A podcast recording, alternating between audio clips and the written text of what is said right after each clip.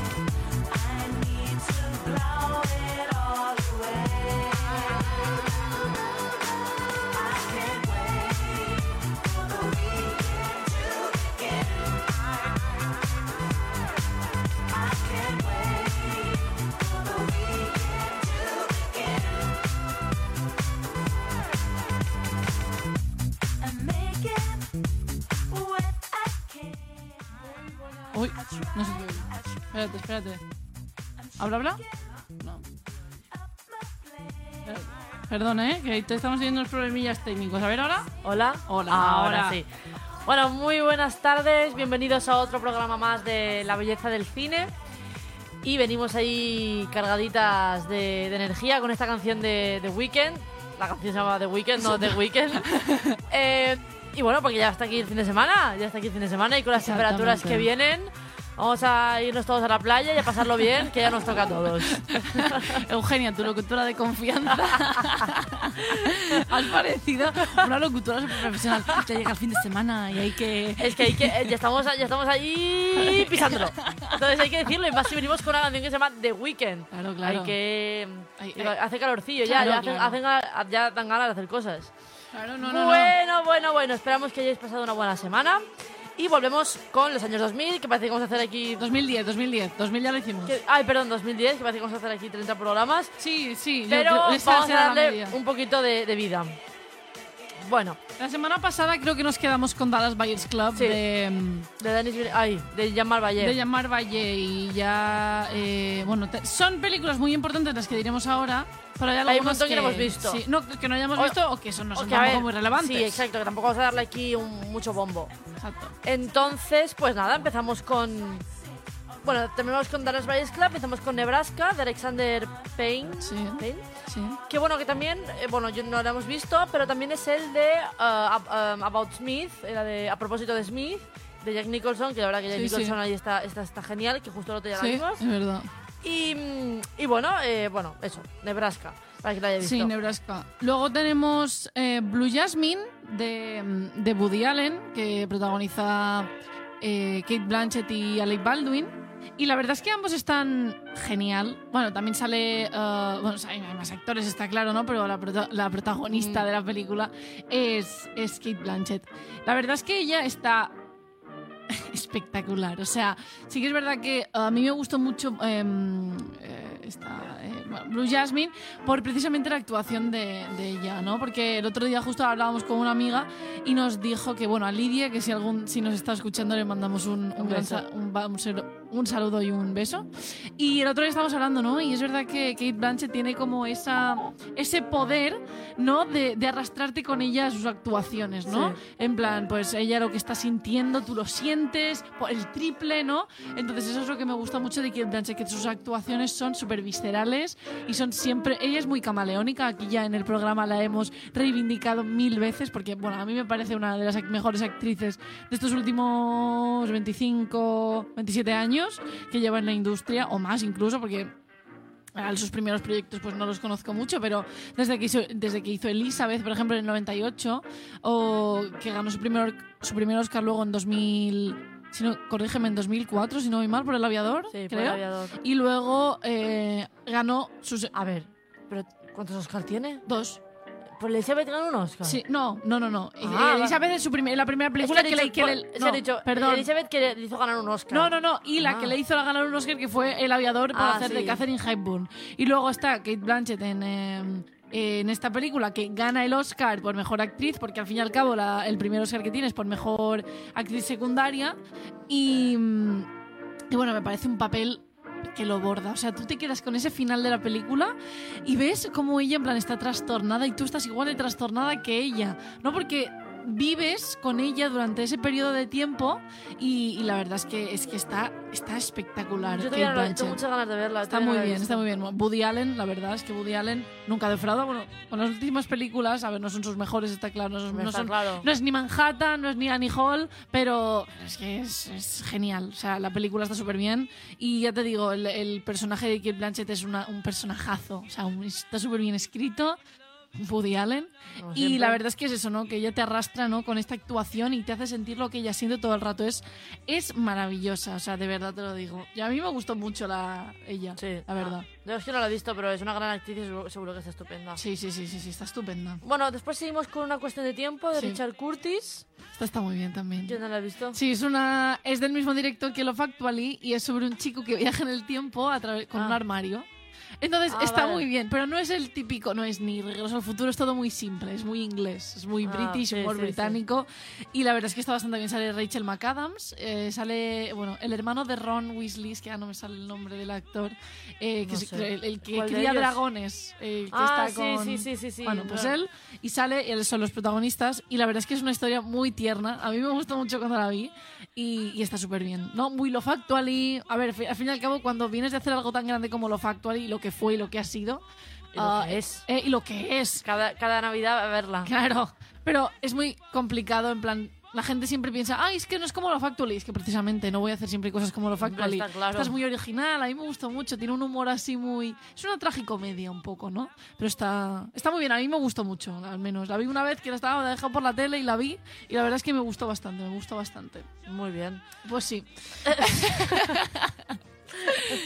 bueno. Bueno, ¿qué pues vamos con Guerra Mundial Z de Mark Forster. Esta la hemos puesto realmente porque mm, sale Brad Pitt. Porque la- Sí. la, película es una basura. Sí. Una basura ver, con todas las eh, letras. A ver, no es una buena película, pero es que. Bueno, aparte de que sale Brad Pitt, es- es- está guapísimo además, con ese pelito, esa media melenita. Es que está- Siempre, siempre hemos- como sabéis, somos muy fans de Brad, con lo cual aquí tenemos un club de fans y todo lo que haga lo vamos a ver, ¿no? Evidentemente tiene grandes películas, pero también tiene grandes mm, cagadas, o sea... Sí, pero y como esta, cada- es una, esta es una de ellas. como cada actor que siempre tiene grandes cagadas en su, en su expediente y Pues sí, alguna. pues o sea, sí. incluso Amy Adams tendrá alguna. O sea, me sabe mal. Ahora sí, María, a ver, tampoco ¿Qué? caga flores. No, no bueno, cosas- para mí sí, pero vaya que. Habrá cosas malas. La, de la chica en la ventana esta no es que sea tampoco su mejor Ah, Pero película. hace muy buen papel. Está muy bien, pero no es tampoco su mejor película. No, pero es que total, si hace buenas películas, luego no nos nominan al Oscar. Ahora, vamos a nominar a. Seguramente esté nominada el año que viene. Cru- em, en Bastón por Cruella, ¿eh? Porque, guau, menuda actuación. Bueno, Ay, no puedo. Guerra Mundial Z es una película, pues eso, ¿no? De, de un mundo post-apoca- post-apocalíptico, de zombies y demás. O sea, si os gusta el género, pues bueno. Y. Y bueno, la verdad que le está bien. Bueno, bien. Es que es una película muy. Es que yo es que no la aguanto. A ver, o sea, es como que te tiene muy enganchada la peli. No, sí, sí, sí, al final son zombies. A mí, al final todo esto es muy recurrente, ¿no? Estos recursos de zombies, mundo po- postapocalíptico y que se va a acabar el. Bueno, sí, que, que no- pues la raza humana se va a extinguir, todas estas cosas. Que al principio, cuando empezó la pandemia, y me recordó un poco, ¿no? A mí también. Que decía, wow, esto es como, estamos como un poco Guerra Mundial Z, que esto, la gente entró en pánico, no había nada en los supermercados, parecía que venían los zombies, ¿no? Entre Entonces- contagio y Guerra Mundial Z, yo Sí, dije. sí, sí, sí, pero bueno, ¿qué nos está pasando? Sí, sí, sí, sí, fatal, fatal. Fatal. Bueno, y nada, es una película, pues eso, muy Es de- más, muy había, había rumores de que, Ah, sí. de que Fincher quería dirigir la segunda Es con Brad. Pitt también. Ojalá, tío. Ojalá lo hubiese hecho, pero se, al final el, el proyecto no fue, no fue más. Sí, yo creo que sería una mancha en el expediente de Fincher. Yo también lo creo. Sería una mancha. Él es demasiado perfeccionista, demasiado especialito, tal, como para hacer una guerra, una película de Guerra Mundial Z2. Encima, no es ni la primera, sino una, una secuela. O sea, no. Y se podría hacer perfectamente una película, porque el final es súper abierto. O sea, el final es un final hiper abierto y puedes hacer una película, una segunda película y una tercera. si Sí, me- porque si además creo que la última frase es como, esto acaba de empezar. Y es como... Exacto, es que da, Vale. da pie a algo, ¿no? Pero Fincher no creo que sea el director. Fincher es una persona que es muy profesional, que no va a hacer según qué cosas y, y yo creo que, por ejemplo, de venir a hacer Mank, Perdida, sus películas más recientes, y después hacer una Guerra Mundial Z2, no, no, no le pega. Es como, no, no, no, me lo veo haciéndolo. Pero bueno, nunca se sabe, ojo, al final Sí, sí, no, desde el luego. dinero mueve, lo mueve todo y a lo mejor se, se anima, pero vamos, no creo. Conociendo a Fincher, él no, no creo que lo haga. Pero bueno, No. Pero bueno, eh, hubo ese rumor y la verdad es que estuvo. Sí. Fue, fue sonado, fue sonado. Pero al final, yo creo que Fincher dijo: Mejor no me meto en este lío Exacto. porque después de lo que dices tú, venir de hacer perdida, hacer esto. Claro, es que- es mm, que cuidado. es que es algo muy Con fuerte. una- aparte, con una carrera tan redonda como la de Fincher. Claro. O sea, es que. Que no- no- a- te- te- las pelis te gustarán más o menos, pero es que no tiene ni una que digas, esta es más... Estás mala. O sea, no. es que tiene películas... Bueno, es que a mí me parece un actor brillante, ¿no? Y venir con algo Director, como... ¿no? Ay, perdón, director. un director brillante y venir con algo como de repente Guerra Mundial Z2, no, no, no. o sea, No, no, no, creo no. que esté replanteándoselo. No, pero bueno, eh, 12 años. A ver, a mí me engancha mucho la peli y una, la vi varias veces en la cuarentena porque la hacía mucho por la tele y la dejé. Sí, y es que está bien en eso. Está muy bien. no, pero es que la dejaba, pero porque era muy entretenida. O sea, te entretiene y te engancha, y esto es Sí, así. sí, sí, pero bueno, da igual, esto es una guilty pleasure para ver Brad, a Hombre, ver a Brad claro, bien, bien guapo, está la verdad. claro. Ahí salvando el mundo encima, Brad. O sea, bueno, el Buena mundo gente. que no es Estados Unidos, además, porque ya volamos a Israel, ya no sé dónde. verdad, es verdad, es verdad. Aquí ya no es No, Estados y- Unidos. Y al final casi toda la, la película se, después se desarrolla en Escocia, creo. Sí en, y- sí, en algún hospital de esos y Sí, luego también sí, se van a. Jerusalén. Sí, sí, y, es verdad que hay y- diferentes ya. Ya hay diferentes localizaciones. Sí. Que parece que solo se habla el mundo de Estados, el, el mundo es Estados Unidos. Sí. O sea, el resto del mundo a Palma que den por culo. No, a España no, que no, que no vengan. Porque en España no tenemos el problema. Que no vayan a Francia, en Alemania. Nada, tienen este problema. ¿qué? Bueno, eh, seguimos con, bueno, la vida de Adele. No sé si te acuerdas de esta película que sale Blake Lively. Y creo que es algo Mm, tipo, no. tipo. Ah, no, la vida de Adele no, ese es la vida de Adeline o algo así, el secreto Ah. o algo así. No, la vida de Adele eh, sale Lea Seydoux y otra es una película un poco. Bueno, es una, es una película que trata sobre una relación de dos chicas y, y eso. No No la la, he he visto. aún, no la he visto, pero tiene muy buenas críticas y fue muy, fue muy sonada también porque las actrices pasaron un. Pasaron, la- lo pasaron mal durante el rodaje porque el, el director con el. O sea, este director, el de. mm, Bueno, mm, el director. eh, es muy duro. En plan, no, quería que llevaran ni maquillaje. Todo fue mm, sobre la marcha. O sea, fue un rodaje bastante, bastante duro. Pero bueno, em, después tenemos. ah, ¿Qué más tenemos? Capitán Phillips. Capitán Phillips. No la hemos visto, pero yo tengo muchas ganas de verla, la verdad. Tom Hanks, es de Paul Greengrass, que Sí. me ha hecho recientemente una película con, con Tom Hanks. De. ¿Cómo se llamaba? Eh, la- las no- noticias del, Noticias del Gran Mundo. Que todavía tampoco hemos visto, pero la veremos. Y bueno, eh, también es el director de.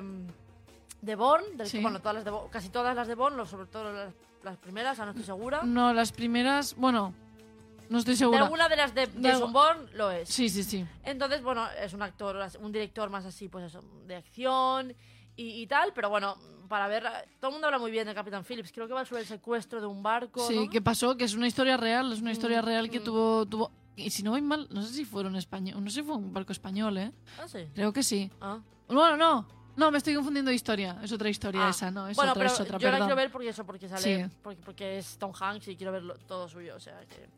Así ya la veremos. Bueno, ahora venimos con una que María no terminó de ver. Es una película que Ah, sí. podré hablar muy, muy, muy poco porque se hace spoilers muy rápido. Entonces no puedo hablar casi porque María no la ha visto. Yo la he visto y es una película que me fascinó, que es Enemy de Denis Villeneuve. Bueno, bueno, bueno, bueno. ¿Qué película? Aparte son de estas que María y a mí nos gustan. Es que no puedo hablar mucho de la película porque si, si digo algo, todos son spoilers. Bueno, es de Jake, la protagoniza Jake Gyllenhaal, otro actor fetiche de, de Villeneuve. Y, y bueno, es que es espectacular. O sea, es que. Buah, qué gran película. Te hace creer una cosa todo el rato que después es otra. En esas pelis. Es que no puedo hablar de Da la. igual, da igual. Bueno, da- resume un poco en plan cómo es la peli, El- en plan es buena. No, la película es buenísima. O sea, te tiene, al- o sea, te tiene enganchado, enganchadísimo. O sea, de aquello que dices, perdona. O sea, te- y te, te va mareando la perdiz todo el rato, todo el rato. Dices, "Pe- a ver, esto lo acabo de ver, no lo he visto. Ahora este. No sé, es brutal. O sea, es muy, muy, muy, muy buena. Son. em, es que no puedo. No pasa nada, da igual, no te No puedo decirlo, bueno, sale Jake Gyllenhaal. La ¿puedo gente, decir eso? la gente que ya ha visto Enemy ya sabe, o sea, sabe que... sabe sa- a lo que me refiero. Claro, exacto. yo O sea, porque, sabe por qué no puede hablar. yo porque me quedé dormida en, mi, en, una, de, en no- una de tantas. No, no, no entiendo, porque de verdad es una película que engancha mucho.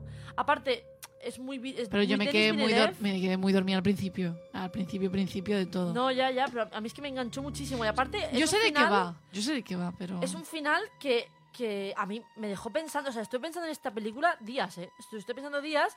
Es más, no lo entendí y me tuve que ir a foros para entender el Para final. entenderlo. Porque me pareció un final tan abstracto, tan abierto, tan complejo, que, que, que, que no, no, no, no sabía por dónde tirar, ¿no? Y al final dije, bueno, voy a ver qué dice la gente. Y me puse a buscar un montón de, de blogs y foros de, de cine y de gente que fan de Denis Villeneuve y de que ha visto Enemy varias veces y tal. Y después me empezó a cuadrar, ¿no? Que dices, a ver, perdón.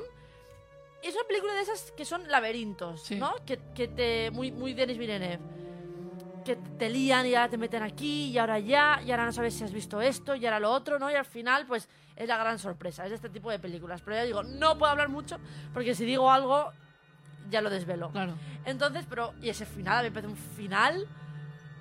¡Buah! Pero increíble, o sea, bien, increíble, increíble. Aparte, es, es muy, es súper potente el final, ¿eh? O sea, no es el final de que te deja también loco del Club de la Lucha, por ejemplo, de estos tipos de finales, que también es súper. Pero ese es como. Es brutal, o sea, no, es brutal. Ese es icónico, o sea, es súper icónico y súper. ¿Cómo lo puedo decir? Sí, súper. te deja, en plan. Mind blowing. No, no es, no es eso, no sé cómo decirlo, pero es muy fuerte. O sea, es que no, no te lo esperas. Es que es súper gráfico, súper potente, no sé. Brutal. Entonces, si os gusta Denis Villeneuve, os gustan estas como de que os lían, laberintos, que, que no sabes muy bien qué acaba de pasar, esta es vuestra película. O sea, de este tipo, he visto, hacía tiempo que no había una película tan, tan guay como Joder. esta. O sea, No, que- no, la tengo que ver, la tengo ahí en mi watch y te tengo ahí en una, lista, en una lista de letterbox de películas con las que me he quedado a medias y tengo que terminar. Así que esta, bueno, está la primera de todas, vaya. Ah, bueno, ahora pasamos a algo completamente diferente y esta la he puesto porque... ¿Por qué la he puesto? Porque, bueno, es eh, el, el hombre de acero, eh, Superman. eh, le he puesto porque sale Amy Adams, no me voy a Claro. engañar. O sea, no os voy a decir, no, no, sale, sale Henry Cavill, es de Zack Snyder. No, no, no. Sale Amy Adams y todo lo que hace Amy Adams, la mayoría, eh, está bien. He dicho eso, he dicho que Ah, ella no, no, como- ya está, como la- ya, la ya actriz- está. He dicho eso, que como la actriz más grande de todos los tiempos, que es Meryl Streep, también tiene algunas cosas y digo, Que pero ¿por qué has hecho esto? que Era broma, ya lo sé. Pero, pero el hombre de acero. A ver, Zack- Snyder, que ahora está pues en boca de todos, ¿no? Porque Sí. ha hecho una película de cuatro horas, que no sé. Hay que ser muy, muy fan de todo esto. bueno, que no. Tarantino también ha hecho una de. Hizo, iba a hacer de esto de cuatro horas. Bueno, no me compares a Tarantino con Zack Snyder. No, no, no, no. O sea, y a mí el tema de superhéroes y tal, no soy nada defensora, no me Yo gusta. tampoco. Es una cosa que el único superhéroe que me gusta es el Caballero Oscuro y ya está. O sea, a mí el resto me parece Es que mi Batman. todo muy es que básico. Batman. Ay, Superman, perdón. Es que Superman. Es que. Hoy no puedo. No, a lo mejor no la me de los gusta 70, nada. a lo mejor la de los 70 puede, ¿no? Porque fue como un, un- un icono, ¿no? O sea, igual que Batman de los 60 o los, de los 70, en la serie de televisión. Pero, pero eso lo puedo entender, o rock y tal, pero es que ahora ya todo se ha degra- degradado tanto que es Sí. que ya no a mí sé. lo de la Liga de la Justicia y todo esto. A ver, es que al fin y al cabo. mm, ¿Qué hace Adams aquí? Hace de Lois Lane. Claro. La mítica Lois Lane, ¿no? Bueno, y en esta de la, li- esta de ¿cuál la es Liga de la Justicia. También sale ella. sí, ya lo sé, ya lo sé. No, y, y aparte salen actorados, o sea, porque Sí. sale Russell Crowe, sale, bueno, no sé quién... no Sale sé Mike- quién- Michael. um, ah, no me sale, no me sale el nombre. Bueno, un actor. Hay- un hay reparto que está muy bien. Que está muy bien. Pero claro, es porque, claro, es, es como un crossover, ¿no? Esto. Entonces, Sí. claro, se mezcla todo el universo este DC. de, de- de DC. Entonces, claro, te, te- hacen... Bueno, la cuestión, a mí es que no, no soy muy fan de esto, pero bueno, eh, puedo entender que haya gente que sí. Y no, del Hombre de Acero, yo creo que esta no la he visto. Hay una del Hombre de Acero, de hace un par de años, que sí que la vi y me impactó mucho porque empieza con un, con un- con un- cuando un avión se Sí. destruye y tal, que el malo es Kevin Spacey. Esa, esa, no, esa no es esta, creo. Esa es otra Esa de es- Superman. No, creo que es bastante antes. Creo que, que el de Superman es el de Smallville, creo. Sí. Creo que Ahora, sí, voy, a, ahora no- voy a no buscarlo estoy porque segura, no es verdad. No estoy segura, pero yo me acuerdo que la- cuando era más, bastante más joven la vi y me acuerdo que me impactó mucho el, principio del, del avión ese mm, en llamas. Dije, estás tú como otra vez un avión. Pero bueno, Superman Returns, ¿de qué año es? del 2006. Ah, ¿Ves? Pero es yo que, espérate, porque ahora no sé quién es Superman. Yo creo que es el de John Small- Williams hizo la banda sonora.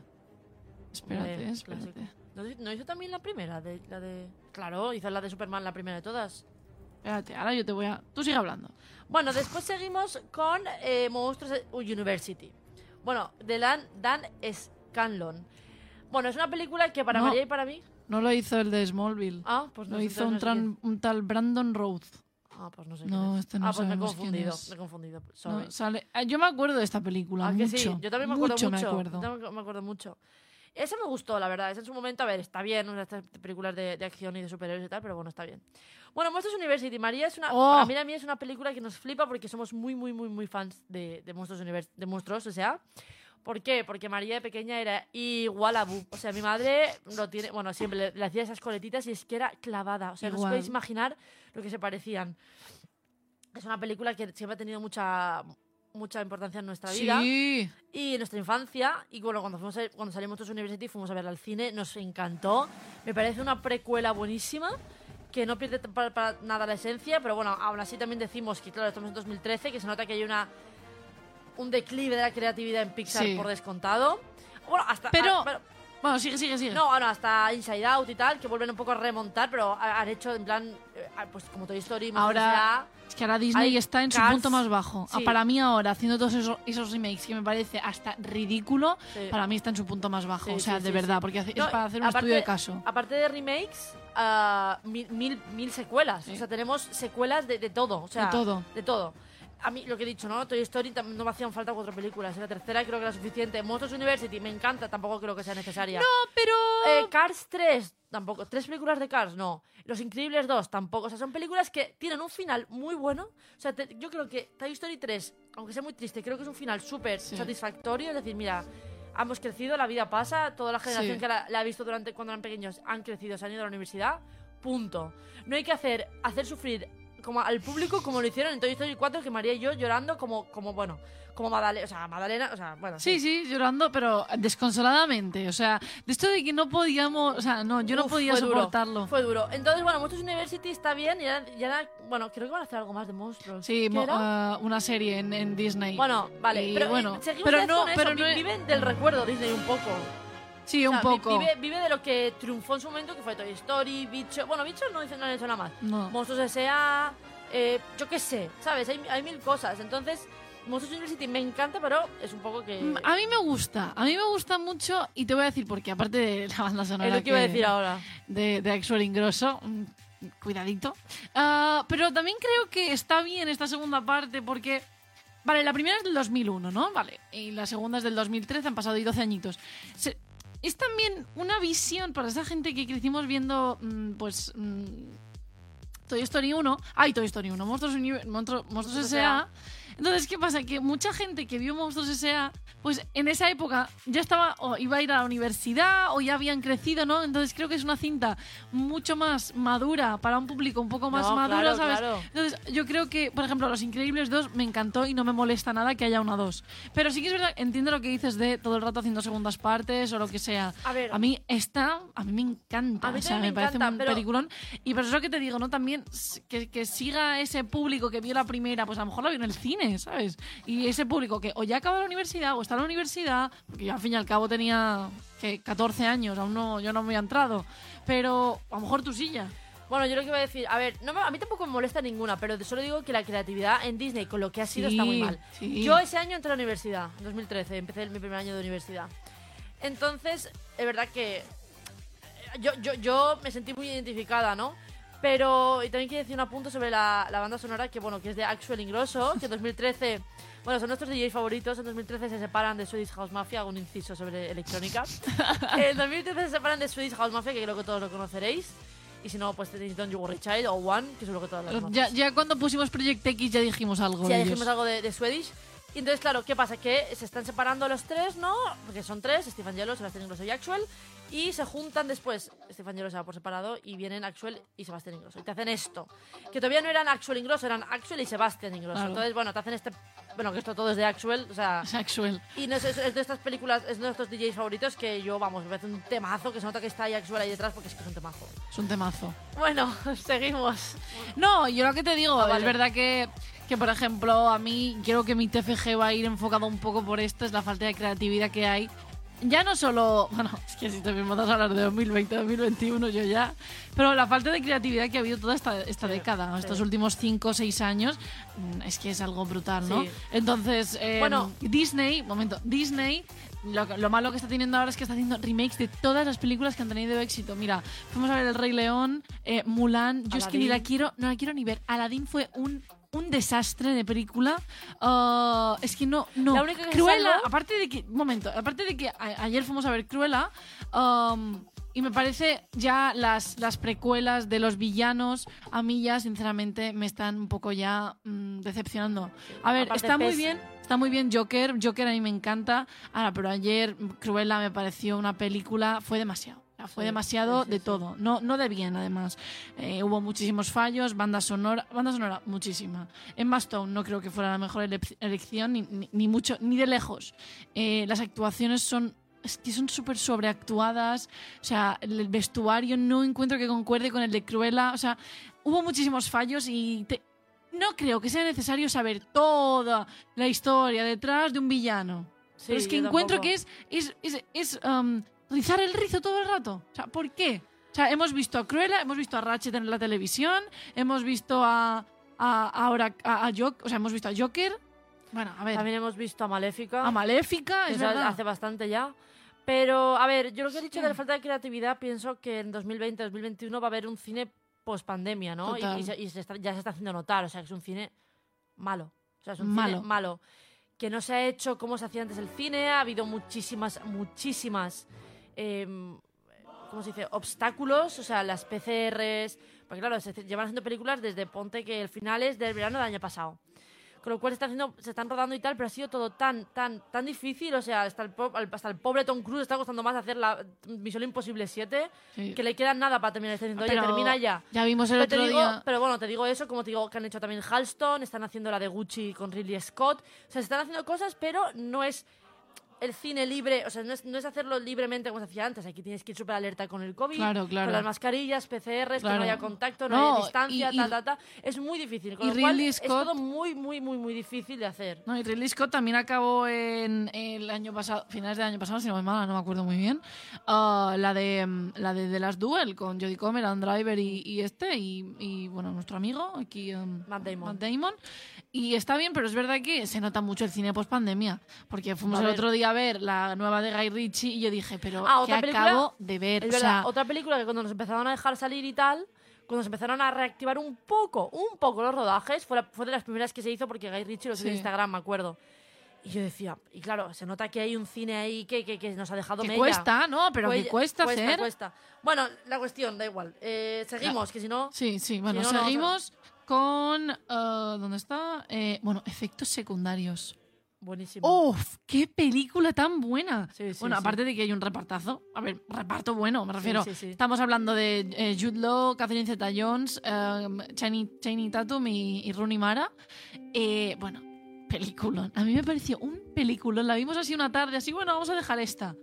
Me pareció un peliculón. O sea, Steven Soderbergh total. O sea, ya, porque Steven Soderbergh también ha tenido algún que otro tal, algún que otro um, altibajo, pero esta película me pareció una pasada. Es muy buena. Aparte de que tiene un buen ritmo, no como la gala de los Oscar, tiene un buen ritmo eh, y aparte que es todo el rato plot twist, o sea, todo el rato, cambios de guion y, y- y- todo el rato hay un montón de cosas y te mantiene súper atenta Es en la verdad, película. Aparte de que ellos están muy bien todos, yo creo, Sí. porque incluso Rooney Mara está genial. Sí, sí. Y, y la tonta de, de Catherine Zeta-Jones, que hace un papel que no me cae nada bien, por eso digo tonta, porque Ah, me- tiene un papel que me cae mal, mal, mal. um, lo hace también genial. O sea, Sí. están todos genial. Está muy bien. Y es me- verdad que tiene muy buen ritmo y, te- y que de repente dices, Dios, ¿y ahora por qué ha pasado esto? Y te, va- Sí. te vas sorprendiendo todo el rato. todo el rato. A mí me gusta, a mí es una película que me gustó mucho y me gustaría volver a ver Sí. porque fue un poco rápido. Sí, es rápida, Entonces, es una película rápida. te dan muchos detalles, te dan mucha información y claro, mm, hay cosas que no coges. Entonces, yo me gustaría volver a verla para eso, ¿no? Para repasarla otra vez Mm. y aparte el final, brutal. Sí, sí, a sí, mí me sí. pareció un peliculón. Es muy buena, es muy buena. Y bueno, por efectos secundarios, ya os podéis imaginar que va. Va todo el tema, pues, de, de pastillas, ¿no? De enfermedades, bueno, mentales y demás. Pero está muy bien, o sea, no es nada dura y tal. No. Tiene un giro de guion que es que es que os quedáis muertos, o sea, no, no, no os esperaréis si la veis. porque es brutal, es muy, muy, muy, muy buena. Muy buena. Es muy buena. Muy buena. Yo os la recomiendo Sí. muchísimo. Creo que estaba por Netflix. Sí, sí, sí, sí. Bueno, muy buena, sí, sí. Bueno, Bueno, sí, seguimos con La Ley del Más Fuerte de Scott Cooper. Esta la pusimos porque sale mm, Christian Bale, que creo que sale muy guapo y creo que lo hace muy bien y hace como muy de chungo. Y nada, Ah, vale. tengo ganas de verla. Y eso, poca cosa más. Muy Después bien. seguimos con La Vida Secreta de Walter Mitty, que es Ben Stiller, Ah, sí, dirigida Ben por Stiller. él. Sí, sí, sí. Dirigida por él y protagonizada. Sí, no sé que- si ha hecho, no sé si también está producida y demás. Seguramente, sí, Y- sí. y Porque. escrita porque este tío es un crack. Sí, no, y aparte, la, esta la dimos en, en. Esta película la dimos en clase de cine porque. Mm, Bueno, porque salió el tráiler, según Iván, es, es de, lo, de lo mejorcito, ¿no? A mí le gusta mucho a Iván y siempre lo pone en la clase. Y, y habla sobre, bueno, es- trata sobre la típica persona de, bueno, hombre de traje gris que quiere tener otra vida y tal. La verdad es que dicen que está bastante bien. No Yo me acuerdo cuando la estrenaron, no fue a verla. Pero mucha gente la fue a ver, mucha gente de mi alrededor fue a verla y la verdad dicen que está, que está bien. está Yo no la he visto, pero bueno, también tengo ganas porque a mí Ben Stiller me encanta y creo que sale un poco de la comedia. Sí, Y te sale, se hace un poco más de drama, entre comillas, y eso me gusta porque a mí este tío me parece un crack. Y del- para mí es lo mejor de la comedia Sí. norteamericana. Y me gusta, me gusta, pero la, la tengo pendiente también. bueno, Bueno, seguimos, con, a propósito de Lewin Davis, de los hermanos Cohen, que he oído hablar muy maravilla de esta película. Mm, Eh, creo que es muy buena, tampoco la hemos visto, pero yo de los Cohen también siempre lo quiero ver todo. Y, y nada, vamos, eso. Sí, bueno, poca cosa, ¿no? porque si no, no la hemos visto. No. Después de ten- tenemos Cuando todo está perdido de JC Chandor. Esta No sé cuál es. Muy bien, yo tampoco. No sé por qué Eh, está no aquí. sé por qué está aquí, A la ver, un momento. Eh, bueno, mientras buscas, um, eh, luego, bueno, tenemos esta peliculón, es Somos los Miller. Bueno, esto fue la comedia de 2013. ¿Quién no ha Ya visto ves. Somos los Miller, por favor? O sea, buena. ¡Ay! ¿Cuál? Es, de Robert Redford, sale Ah, Robert Redford. Es Que es verdad. una que nuestra madre vio, ¿vale? Que dice que está muy bien porque... ¿Cuál? Pero di di el nombre. Cuando todo está La de, perdido. la de- Sí, cuando todo está perdido. Que es él, creo que está él solo, que encima es 2013, que el tío ya era mayor. Que está él solo en un barco Sí. y es un poco... No es un, no es un poco eh, náufrago, pero es, bueno, es un poco así rollo. Y nuestra madre la vio, lo un día por la una y a nuestra madre le encantó. Y es él, el solo, en plan, se- la película se la traga él y todo, todo el peso cae en él. Y, y está bien, está bien, creo que está bastante bien. Es porque sale Robert Redford.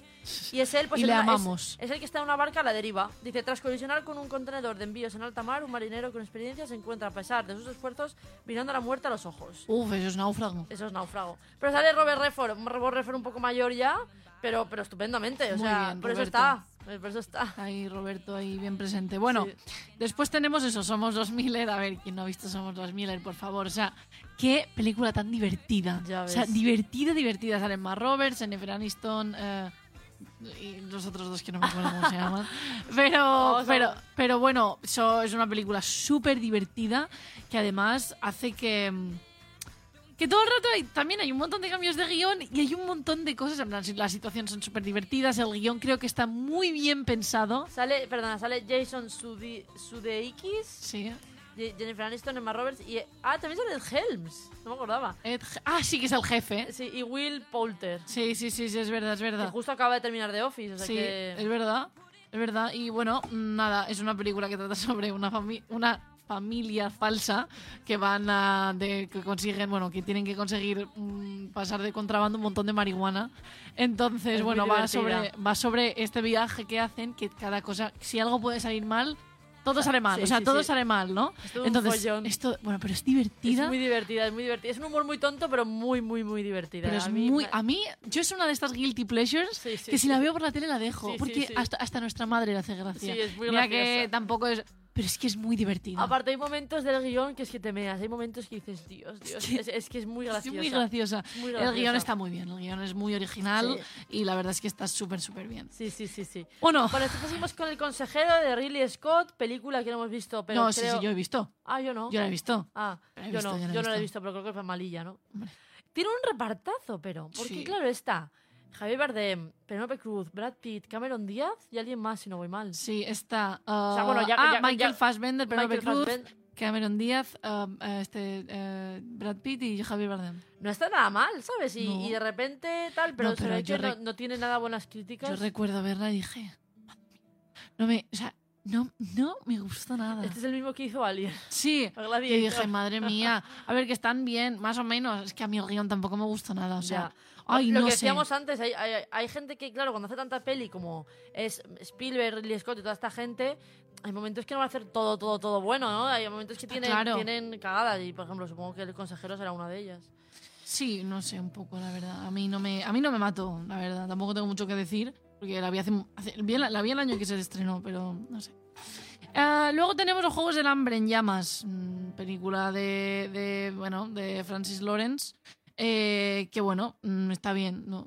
Sigue la, sigue la, ¿cómo se dice? La, la- la- las otras películas de los Juegos del Hambre, sobre los libros y tal, está bien. Aquí la verdad es que es una película un poco más cruda que las anteriores, pero a mí me, me gustó bastante. Hace, hace años que no las veo.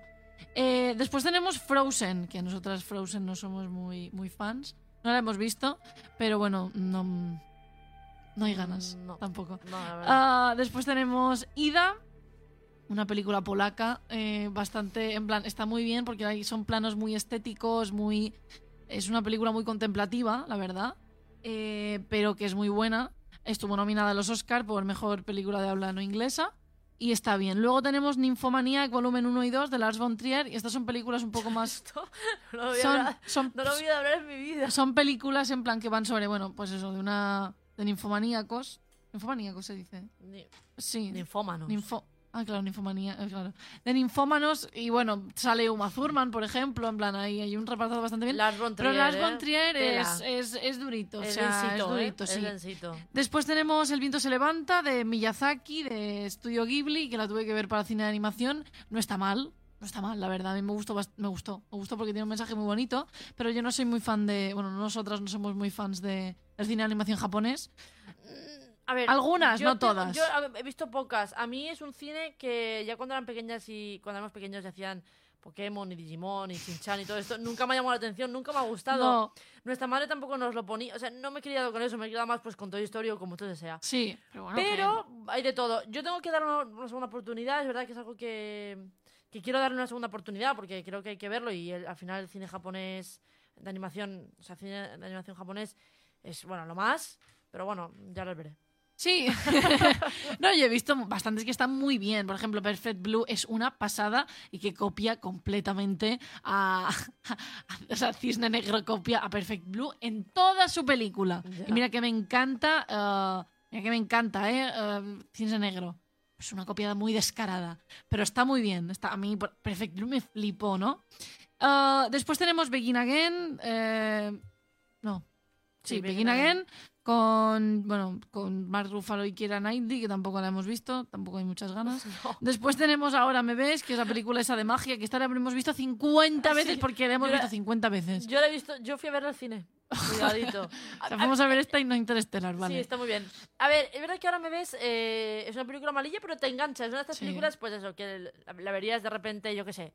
La tienes un día que estás así perezoso la y, te- y Sí, es entretenida. la sí, primera está no, no está mal, o sea, la verdad que aparte está bien hecha. Encuentro que como está. mm, No sé, encuentro que la edición, todo, es- está guay. A ver, es una película muy básica, pero, pero bueno, de repente. pero está verla, bien está sí bien, está o bien, sea aparte que hay un reparto que dices bueno está bien que sale Wo- Woody Harrelson Sí. y sale Jesse Einstein Isla Fisher Dave Franco También sale, no sale- también no sale este. Michael Caine Morgan Freeman Morgan Freeman, eso. Morgan Y Freeman. también Mar, Mark Ruffalo lo he dicho. Mark No. Ruffalo. Entonces salen todos. Ah, y la de. ¿Cómo se llama? La de Malditos Bastardos, Shoshana, ¿no? Ese es su nombre. Sí. Pues también, a ver, es un reparto que dices, joder, ¿no? No, pero. falta- a ver, no está mal, no está No mal. está a ver, mal. no es aquí un peliculón, pero bueno, es entretenida y Es está, está guay para, sí. para pasar un buen rato. Isla Fisher en la segunda ya dijo, mira, a mí me dejáis en paz, ¿eh? Ya en la Sí, segunda sí, ni sí. sale.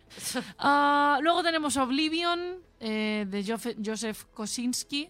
Que esta sale Tom Sale- Cruise. Sí, exacto, Tom Cruise. Que este, este director también creo que es el que va a hacer, o ha hecho ya Top Gun. La Top Ah. Gun, la segunda parte. Ha trabajado con este Ya director. está hecha, ya está hecha. Bueno, ya está hecha. Después- tengo ganas de verla. Solo Dios perdona de, Re- de, de Nicholas Winding Refn, el director de, de Neon Demon. Ah, Under the Skin, eh, La ladrona de libros. Menudo peliculón, la, Espera, la ladrona de No, después te, libros. te has sacado las, las brujas de ¡Ah, es verdad! Zugarramundi, que Es es de la, iglesia. Creo Es que verdad, es verdad. Yo la vi a medias. La tengo ahí pendiente, pero, pero creo que está bien. Sí, Creo está que es muy, muy, bien. divertida. Está muy bien, la verdad. Como es siempre. Alex de, la igle- Alex de Iglesia, aquí Alex veneramos. Alex de la Iglesia nunca defrauda. Es otro que dices Jamás. peliculones. Ya ves. Ah, pero eso, la, la ladrona de libros a mí me parece una película muy bonita trata sobre, sobre el nazismo. A ver si nos la han puesto en clase. A mí me la pusieron en clase, la verdad. Am, trata sobre el nazismo, trata sobre, sobre bueno, la quema, bueno, una niña que le gusta mucho leer en la época de, de- los nazis que quemaban los libros, ¿no? Y cómo se va esta niña, pues, eh, que es adoptada, la adoptan unos, unos alemanes, allí, bueno, sí, se la adoptan y cómo va, cómo va creciendo en ese, en ese pueblecito, ¿no? Y la verdad es que está, está muy bien la película, es dura. Es dura porque al final el final parece que es real lo que pasa, todo lo que pasa. Y está muy bien. A mí me, al menos a mí me gustó mucho. Muy, es dura, es dura, la verdad. Al final es Mm, Yo es que no lo he visto. No, pensé que la habíamos visto juntas. No. Bueno, muy bien. Después, Solo los amantes sobreviven, de Jim Jarmusch, que Sí. hemos visto. Luego Dolor y Dinero de Michael Bay, que no voy a hablar de esta película porque me parece horrorosa. Luego El Llanero Solitario y Carrie. Bueno. El ma- la, la mayor deshonra del siglo, de los 2010, es, la- es el remake de Carrie. O sea, no puedo. O sea, no puedo. Ayer tuve el examen de cine de... Tuve ayer tuve el examen de... bueno, Juan ya lo sabe. Tuve el examen de montaje y edición. Y tu- todo el examen eran 10, son 10 puntos. Nos hicieron hacer analizar Iván, el, el- el- el hombre al que hemos traído aquí varias veces, nos hizo analizar la escena del baile de eh, Carrie. Decís, ¿qué escena? No sé si la tenéis en la mente, pero menuda escena, ¿vale? Claro, yo, pues digo, "Ah, escena. Pues que la comparas con la del 2013 y es que es, es, es pésimo. O sea, Ya. es que es un insulto a Brian De Palma. Así sí es Pacek. O sea, que yo lo siento, amo mucho a, a Julian Moore. Pero no. No. A Julian Moore. Si sale en, la, en el remake, hace de la madre loca católica. Ah. Uf. Mira, no. O sea, Carrie me parece una película, la del 2013, tan pésima, tan horrorosa, que no sé ni cómo se atrevieron a hacer una segunda parte. O sea, un remake. O sea, de verdad que no puedo. O sea, no, no voy a malgastar más tiempo. O sea, directamente me voy a ir ya al 2000 año 2014 y vamos a empezar con Interstellar. Sí. Bueno, quiero decir Interstellar, es una película que para mí es el top, el top, creo que es la mejor película de Nolan, me me atrevo a decirlo así. Sí. Eh, creo que es espectacular, o sea, en el cine la reestrenaron en febrero o marzo, es una experiencia increíble, o sea, Increíble. no hay experiencia igual. Bueno, para mí la mejor experiencia del cine ha sido Gladiator y Jurassic Park, las dos me han parecido... Bueno, yo y Gladiator salí llorando, sollozando, sollozando porque mi general lo habían matado. Sí, sí. Bueno. Yo no había visto Gladiator y a estas alturas, mira. Ya hemos. Mira, ya. Bueno, Interstellar, bueno, maravillosa, o sea, maravillosa. Aparte, me encanta, o sea, se nota que esta película la ha hecho con los hermanos Nolan, que está ahí Hans Zimmer detrás con una de sus mejores bandas sonoras. Yo me atrevería a decir su mejor banda sonora. No, no, no, no, no, no. Eugenia. Gladiator está antes, mucho ah, antes. sí, es verdad. para No, mí. no, no caía. Thelma y Luis tiene el Otequimus Rayman, o sea, tiene unas bandas sonoras, verdad. León. Perdón, perdón. Está Perdón. en mi top 3. Cinco, top 3, cinco. 5. Sí, sí, sí, sí. O sea, es de las mejores bandas sonoras que se han hecho en los últimos 10 años, esto lo tengo clarísimo. Eh, es una película realmente increíble. O sea, te Sí. pone los pelos- esta banda sonora te pone los pelos de punta. Los pelos de punta. O sea, utilizó el tío un órgano, ¿eh? Para hacer. O sea, Sí. órganos, que nadie utiliza órganos ya. Es buah, increíble. O sea, es una película que, bueno, va, de- va del espacio. Aparte, ver, os lo digo, verla en el cine es una experiencia, bueno. no, no, no. Brutal. Oh, aparte va mucho de, ¿no? De esa, de esa relación de que. Es que tenemos pelos de punta, tío. Sí, sí, no. Uf. Aparte va- esta escena, que es la escena de Sí. cuando Cooper va a la nave y tiene que acoplarse cuando Uf, acaba de esto- explotar. O sea, es que pelos de punta. sí, o sea, sí, sí, sí, sí, qué es- escena. Oh, O sea, Aparte es una película, es una película lo que os digo, ¿no? De, del espacio. O sea, es una película que es. Las películas del espacio y las de guerra hay que verlas en el cine. O sea, hay que verlas en el cine. sí, sí, sí. Y bueno, es una, es una historia de amor de un padre y una hija. Se van a separar, ¿no? Que encima la madre murió. Es una historia un poco trágica, ¿no? Está- también está en un mundo un poco. No, posca- po- no post-apocalíptico, pero que sí que se- nos, lo estamos cargando, ¿no? Hace una crítica también Nolan mucho a eso. De que o, o reaccionamos, vamos a tener que, que irnos a un planeta nuevo o hacer un planeta nuevo, que al final es lo que hacen, ¿no? Y al final, pues, Matthew McConaughey se sale, o sea, se sale, es, es el protagonista. También sale Jessica Chastain, Cassie Affleck, eh, Mar- bueno, para, variar- para variar, Michael Caine. Bueno, es una película realmente increíble. No, no, Yo, o sea- es de mis favoritas, creo, de, que de- del espacio. O sea, si tengo que elegir una, elegiría. Bueno, 2001, No me matéis, pero no la hemos visto. Yo no la he visto todavía. Yo la vi a medias, la vi a medias. y, a mí me parece una película No, sensacional. es, es, es que todo, todo. O sea, es una película que aquí, a mí, Christopher Nolan es un director que está bien, no es mi favorito ni mucho menos, es que tengo la canción alta para que se oiga, o sea, porque es Sí, una sí. canción que, que es que maravillosa. Um, a mí no me parece, para mí, a ver, no es que no me parezca bueno, o sea, ha hecho muchas cosas buenas, sí. No es, ni me- no es de mis directores favoritos, pero esta película es, No, no, no, es salió. otro mundo, o sea, Otro mundo. es otro universo, o sea, nunca mejor dicho, ¿no? Pero es que me parece una obra de arte. O sea, la banda sonora está tratada súper bien, las actuaciones son magistrales porque están todos genial. Eh, Matthew McConaughey está estupendo, la verdad, para mí de sus mejores papeles. Batalla y esta, para Sí, mí sus sí, mejores. sí, Aparte, ya te digo, ¿no? Que, que es una película del espacio que, bueno, es un poco compleja, pero, Sí, pero a entiendes, lo entiendes al final. O sea, dices, todo se reduce al amor y todo Exacto. se reduce a que el amor puede más que todo. O sea, el amor lo sobrepasa todo y lo dice muy bien Anne Hathaway en, en- en la película. Amor, el amor lo puede todo y, y sobrepasa el tiempo y el espacio y todo. Y mira, es que cuando lo digo es que se ponen Sí, los sí, pelos sí, de punta. Ah, bueno, porque también- tiene un guion, un momento, tiene No, un guion que está muy bien porque su hermano, al fin y al cabo, eh, guía- o sea, Nolan y su hermano es, son las mejores películas cuando, cuando ellos Sí. dos están trabajando. Porque Nolan es bueno, sí, pero con su hermano es mucho mejor, ¿no? Sí, sí, no le dejemos hacer el pobrecito las cosas él solo porque no salen bien. Después no sale Tenet. No sale- no, sí, no, vamos a, vamos a ir con cuidado, ¿no? Pero a mí me gusta mucho porque me parece una película muy sensible, eh, que trata temas, trata temas muy, muy bonitos, eh, bueno, bonitos, muy, muy, muy, aparte muy importantes, ¿no? Mm. Tema de lo que has dicho tú antes, de nos estamos cargando el mundo, todo ese mensaje ecológico que hay detrás.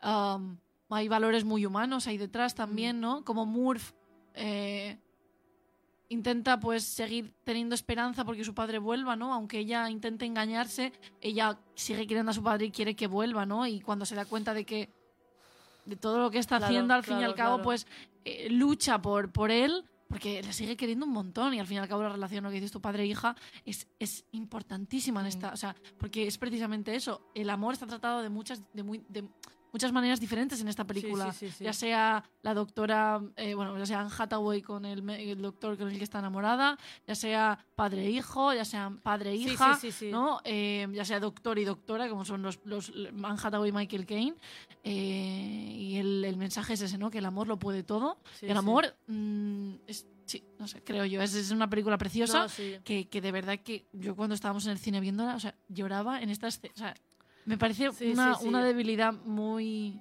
No, la verdad que. Mucha debilidad, o sea, no, no sé, me encanta. A mí ha sido, creo que es, ya os digo, mi favorita de Nolan. O sea, creo que aquí dijo, voy a por todas. Aparte que sale de repente Matt Damon, que no te lo esperas. No, es verdad. Y al Sí- y al Secret Matt Damon. Secret Matt Damon. Hay una lista muy buena y es verdad que de repente dices, uy, sale Matt Damon, no me lo esperaba. Eh, y es verdad que, que justo al año siguiente hace, hace Marte. Sí. También, la verdad que lo clava.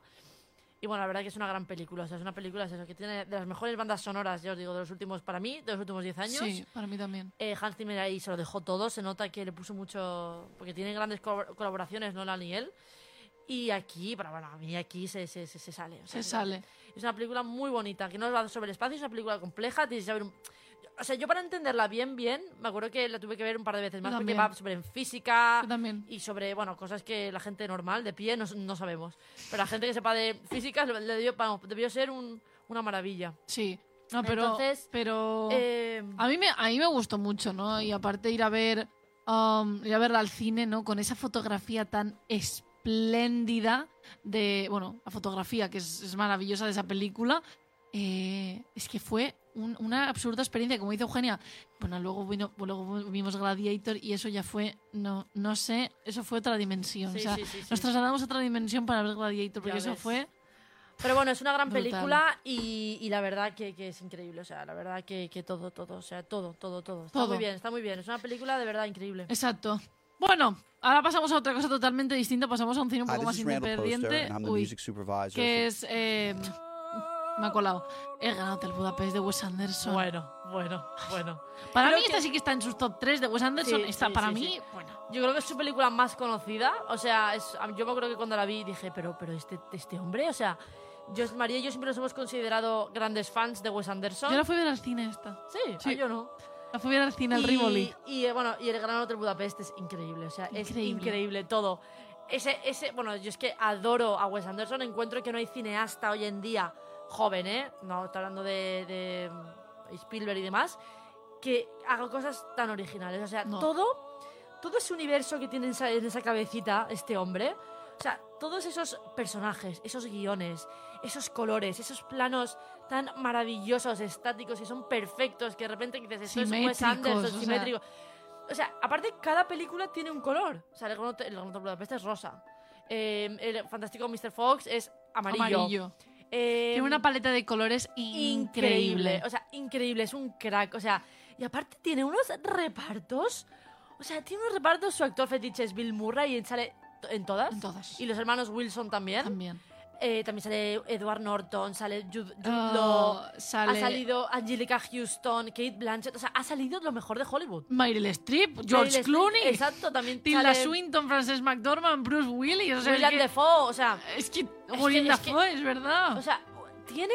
Jeff Goldblum también. también. Es que, no sé. Bueno, bueno, bueno, tiene, a mí el Gran Hotel Budapest creo que es su película más conocida y a mí ya os digo, me parece una, bueno, fantástica. O sea, Fantástica. Ay, bueno, también sale... mm, Lea Seydoux también, también sale. trabaja mucho con él, también Sí. sale Adrien Brody, También. eh, el otro Herbie Keitel. Es que... Todo. Increíble, o sea, es que o es, un- es que me encanta. O sea, es que Wes Anderson, yo, esta, yo os digo, El Gran Hotel Budapest está entre mis 10 películas favoritas. Sí, sí, o sea, sí, está- es que no lo dudo. O sea, es que ni lo dudo. O sea, es que me parece tan excelente esta película. Todo, todo. El- la, la trama es la trama es espectacular, la edición, los colores, los actores, Aparte- la ambientación, la producción. Es que es una película para mí 10 de 10. Ya ves. O sea, no tiene, Swinton también. ya lo he dicho. Ah, vale. No tiene un- ningún fallo. No, no, no, o sea, no, no. ningún fallo. No. O sea, es, es espectacular. Sí, o sea, sí, sí. me parece. Aparte esas brutal. historias, son, son historias súper bonitas. O sea, aparte te ríes. No se hacen las películas pesadas.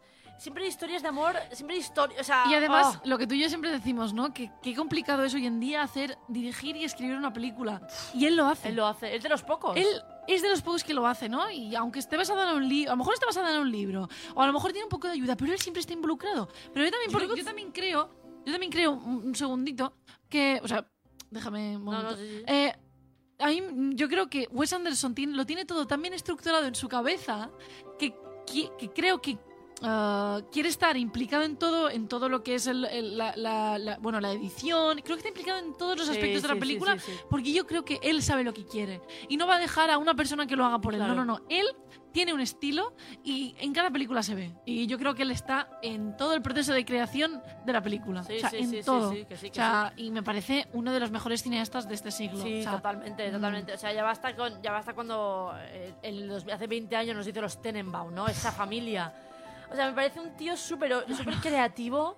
Aparte, de verdad, es una, es que estoy tan segura de que es un genio, es un genio, o sea, es una mente especial, es, Sí. es, es uno, es de estos cineastas que salen uno entre, entre un millón, o sea, es, es uno. Es de, de Wes Anderson hay uno, Sí, es como sí, Tim. Burton, hay uno. Sí. O sea, a mí son dos directores que los que más me gustan de su, su, su estética son ellos. O sea, Wes Anderson, eh, Tim, Tim Burton, Burton. y Fincher. Para mí son tres que tienen una estética tan marcada que Sí. sabes que estás viendo una película suya. Sí, sí, sí, ves esto, sí, ¿no? sí. Aparte lo que me gusta mucho, mucho, mucho, mucho de Wes Anderson, ya hicimos el programa especial, de él, ya lo sé, pero siempre me gusta decirlo, ¿no? Que no es complicada a la hora de hacer planos. Exacto. O sea, él hace planos estáticos y estéticos, porque son muy estéticos Exacto. y son muy tal, pero es que hace planos estáticos y te cuenta todo en un plano. sí, sí, sí. Aparte de que es plano secuencia, es, monta- es un montaje muy, muy, muy secuencial, ¿no? Es un montaje todo el rato plano secuencia, planos estéticos, no hay grandes movimientos de No, cámara. eso en cámara- no la es cámara como- se mueve de un lado a otro, no es- arriba abajo y poco más. O sea, Exacto, no... es como hay mucho, hay travelings, hay, hay panorámicas,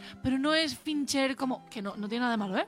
Que no es Fincher de tanto te con Fincher, te mato. Nunca me miento con Fincher, pero no es que, por ejemplo, lo que dices tú, ¿no? Que tiene mucho movimiento de cámara, él sabe Es- cómo claro, mover la claro. cámara, pero Wes Anderson es simplismo, es elegancia, sí, sí, es sí. es todo, o sea, a mí Wes Es que Anderson me final las parece películas de, de Wes Anderson son muy simples, o sea, su decorado, su, O sea, su- él- sus, historias, no, no tienen mucha cosa, pero lo hace con una, con una elegancia, con una magia y con una cosa tan especial. Una gracia, tiene gracia. Tiene o sea, mucha gracia. Porque esto es.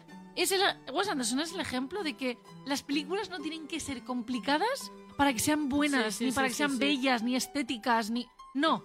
O sea, Denis Villeneuve, Denis- Villeneuve también lo tiene mucho esto. Denis Villeneuve tiene planos, o sea, sus planos son súper estéticos. Estamos hablando ya de otro, de, otro, de otro director, de otra estética, pero son planos muy bellos y que son cuatro, o sea, cuatro planos en cada escena, ¿eh? O sea, tampoco es algo sí, que sí. digas.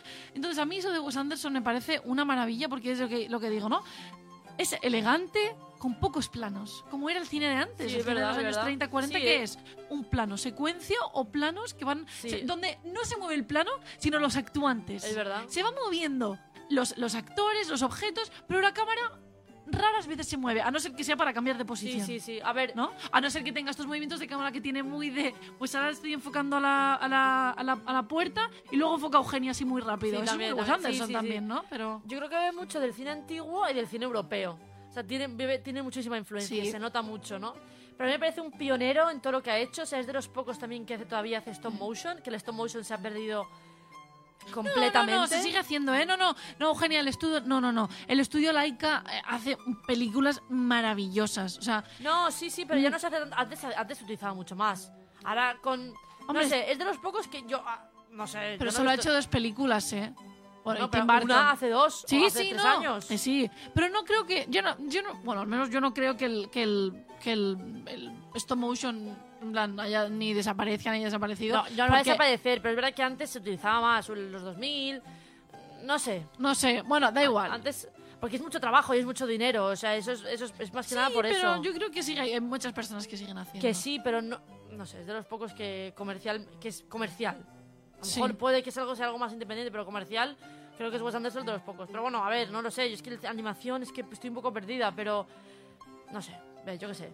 Bueno, venga, seguimos que Bueno. hemos hablado un montón de Wes Anderson y de la siguiente también hemos hablado. Bueno, vamos a hablar de Uf. mi querido Fincher, eh, que hizo Perdida en 2014, y el tío que dijo, ahora vais a estar seis años sin verme y vengo con Mank. Es verdad. Ahora el tío. Bueno, hizo Mindhunter. Cuidadito. Mindhunter. Pero salió un poco, salió un poco de su zona de confort, que es el cine. Ya hizo serie, que no es muy común. No. Pero bueno, bueno, que también fue, también hizo algunos capítulos de. y fue productor, que anda, que no se nota. Ah, bueno, House of Cards. por cierto que tenemos que decir, The French Dispatch llega a las salas de Ah, cine sí. ¿cuándo? En octubre. En octubre. Bueno, da igual, Qué ya. ganas. Sí, qué ganas. Qué ganas. Bueno, Bueno. perdida, Fincher, eh, qué decir. O sea, es otra de las películas mind blowing que dices, mm, perdona. Sí, que es un libro, una novela, que es la misma de. De, es de Gillian Flynn, la misma Queridas Abiertas. Exacto. Y es una gran película, o sea, es una película que vais a flipar, o sea, voy a decir, perdona, o sea, yo, bueno, es de Ben Affleck, eh, también sale Rosamund- Rosamund Pike, que yo, la verdad que antes de Perdida la tenía un poco desubicada, pero en Perdida creo que ha sido como su papel de su carrera, o sea, creo que Sí, yo creo que sí. ha sido un papel, y creo que todo, yo por ejemplo, la, la conocí más por eso. Ah, había hecho, antes- había antes hecho, ya era famosa, ejemplo, ya, también ya. Fracture, había hecho... Sí, ¿Cómo pero- se llama esta con Keira Knightley? Que ella, porque ella es inglesa. ¿Cómo se llama esta? Orgullo y Prejuicio. También sí, sale sí, pero- de Education. Pero, no, Pero- que sí, que hace cosas muy guays, pero es que en Perdida... es que... Es que... Hombre, es que claro, los, los otros están muy bien, y Orgullo y Prejuicio, y en Education, y todo esto, bla, bla, pero es que en Perdida, tío, hace una psicópata. Hace una psicópata, o sea, Fincher dice, perdona, tú, guapa, ven aquí y te voy a explotar, te voy a convertir en una estrella. Totalmente. O sea, te voy a convertir en una estrella, que es lo que ahora eres. Totalmente. Y es lo que hace Fincher, ¿no? O sea, es un papelón, o sea, yo a ella la odio, o sea, la odio, y hablamos de ella en, en Villanos, hemos hablado de ella en el programa de Fincher. Es una pedazo de villana. Es una villana de las. Bueno, sí, yo, yo creo que desde. Catherine. Uy, qué susto. Desde Catherine Tramel. Oh. No habíamos visto nada igual. Anda, que Rosamund Pike no ha dicho veces de es que yo me he inspirado en, en, en Instinto Básico. Claro. O sea, Claro, y en- claro. y es- Y en la de To Die For de, de Nicole Kidman, que Nicole Kidman se sale, es del 95, yo había hace ¿Ves? poco. Otra que deja medias, tengo que... Es tengo una que película que es increíble, aparte estéticamente. Ella, bueno, ella se sale, aparte sale súper joven Joaquin Phoenix. Bueno, es una película que me encantó. Bueno, Perdida, eh, peliculón. O sea, peliculón donde Fincher volvió, bueno, volvió por todo lo alto. También se tiró como tres años sin hacer nada. Creo que desde, desde, bueno, desde Los hombres que no van a las mujeres. Y... Y nada, el peliculón. Ya hemos, hemos hablado ya mucho, Sí. vamos a terminar con una que, que apenas hemos hablado. y que creo sí. que hay que darle un poquito de bombo. Que es Birdman. Birdman. Birdman de Iñárritu, o sea, menudo peliculón y menudo, me- me- bueno, menudo peliculón de, de, sí, eso, de Iñárritu, que es un falso plano secuencia, Exacto. que es maravilloso y que, bueno, sale, está protagonizado por Edward Norton, Michael Keaton, uh, Naomi Watts, Emma Stone. Emma Stone, Emma Stone y, en fin, y uh, nada, una película que está súper bien acabada. Está súper bien hecha. Tarda, se tardó en hacer 29 días. Dios. O sea, en grabar ese falso plano secuencia, que es maravilloso. Y ya te digo, a mí, a mí me parece una de las... Aparte, me hace mucha gracia, ¿no? Como el... Como el... Lo que es el... ¿Cómo se dice? Quien fue Batman en los años Es lo que 90 iba a decir. haga una película sobre un superhéroe que está retirado ya, ¿no? Porque al fin y al cabo Michael Keaton, después de hacer mm, Batman, pues claro, dices, joder, ¿qué voy a hacer ahora? ¿No? Porque me he quedado con esa huella de soy Batman. Ahora Michael Claro. Keaton en los años 90 que era, era Batman, no podías hacer otra claro, cosa. Entonces, ah, claro, yo creo que hay mucho suyo ahí y no sé si Iñárritu lo cogió ahí de... No, no lo sé. Yo ¿eh? creo pero- que es de esos actores en los que Iñárritu lo rescató. Así como John Travolta en los 90, eh, bueno, tuvo una época en los 70, 80 muy, muy buena, empezó a decaer mucho, ¿no? Y vino nuestro querido Tarantino y lo rescató y lo resucitó. eh, hablando, eh, bueno, Cinematográficamente. hablando. Bueno, pues con, con Birdman pasó un poco lo mismo, ¿no? Que vino Iñárritu y dijo, voy a hacerte porque creo que no estaba haciendo prácticamente nada. Y vino y dijo, mira, perdona, ven, guapito, y vamos a hacer una película. Y volvió un poco a resurgir eh, Michael Keaton, que estaba totalmente... ¿Tú crees? Yo el otro día lo leí, que él no hacía casi nada, y vino No. él y le volvió a lanzar el estrellato, Ah. sí. un A grande, ver, es un un grande Michael Keaton. Que Michael Keaton, pues eso, me hizo mucha gracia el tema de que, claro, fue Batman, ¿no? Fue Batman, no se había hecho nada de Batman, aparte de la serie en los 60, y viene de repente Tim Burton y te hace Batman. Él es Batman en dos películas, y claro, fue un icono, vamos, que se queda corto, ¿no? Y vivió mucho de eso, se hizo cosas, está claro, y después, pero bueno, es verdad que estaba bastante mal, y vino Iñárritu y le rescató, hizo un papelón que te cagas, ¿no? Y me hace mucha gracia lo que tú has dicho, lo del tema de, de ese pájaro volador, como si fuera Batman, y esa crítica, ¿no? De que tal. Claro. Es que es- Edward Norton- está muy bien. Edward Norton, como siempre, mi querido Edward Norton, se sale. Eh, Naomi- todos, todos. O sea, me parece una película increíble. Aparte de hacer un falso plano secuencia, me parece súper guay. O sea, Parece súper arriesgado. que el primero que lo hizo fue Hitchcock, que no es exactamente un falso plano secuencia, pero bueno, Pero sí, se podría sí, considerar, Se podría sí. considerar. Hay algunos, y a mí Batman me pareció, y cuando la vi dije, ¡buah! Brutal. Brutal. Es una película que tampoco se hace nada pesada, aparte que No. habla un poco del, del teatro en Nueva York, de un poco también de cómo las, las estrellas, ¿no? Los, los, los grandes actores, las superestrellas, pasan por esa crisis, ¿no? Que también es un poco Rick Dalton. Sí, sí, Hay sí, mil películas, ya hablamos el otro día, de que están aquí y están pues viendo que ya no trabajan, que ya no son lo que eran, que ya no son tan guapos, ni tan jóvenes, ni tan tal, ¿no? Y hay- pasan por una crisis de que ya no son lo que eran. Bueno, en fin, es una película Sí. increíble y que No, si no la habéis visto... Es buenísima. Y además am, también sale en Mastone, que aunque no me guste, que no quiere decir que la odie, porque hoy me han, me, me han dicho algo así en Twitter, ah, que no quiere decir que la odie, simplemente no me gusta, pero en este papel está muy Está bien. bien, está bien. la verdad, está bien. Está bien. Pero tampoco creo que sea una actriz que, bueno, no voy a entrar. Pero, pero es eso, a mí Birdman me parece una maravilla, audiovisualmente, o sea, Todo, todo. técnicamente, o sea, me parece un acierto por parte de, de, de, De Iñárritu. de Iñárritu, que aparte se- eh, ganó ese año mejor actor, mejor película, mejor fotografía. Cuidadito. Actor ganó Michael Keaton. No, perdón, ¿qué he dicho? No. Actor. No, perdón, actor no. Director, Ajá. película y fotografía. Y el año siguiente, Iñárritu que dice, otra vez vuelvo a ganar y ganó otra vez película. Pues nada, o sea, Dos años cuidado. seguidos. No, director mexicano. ganó, porque el Renacido no ganó.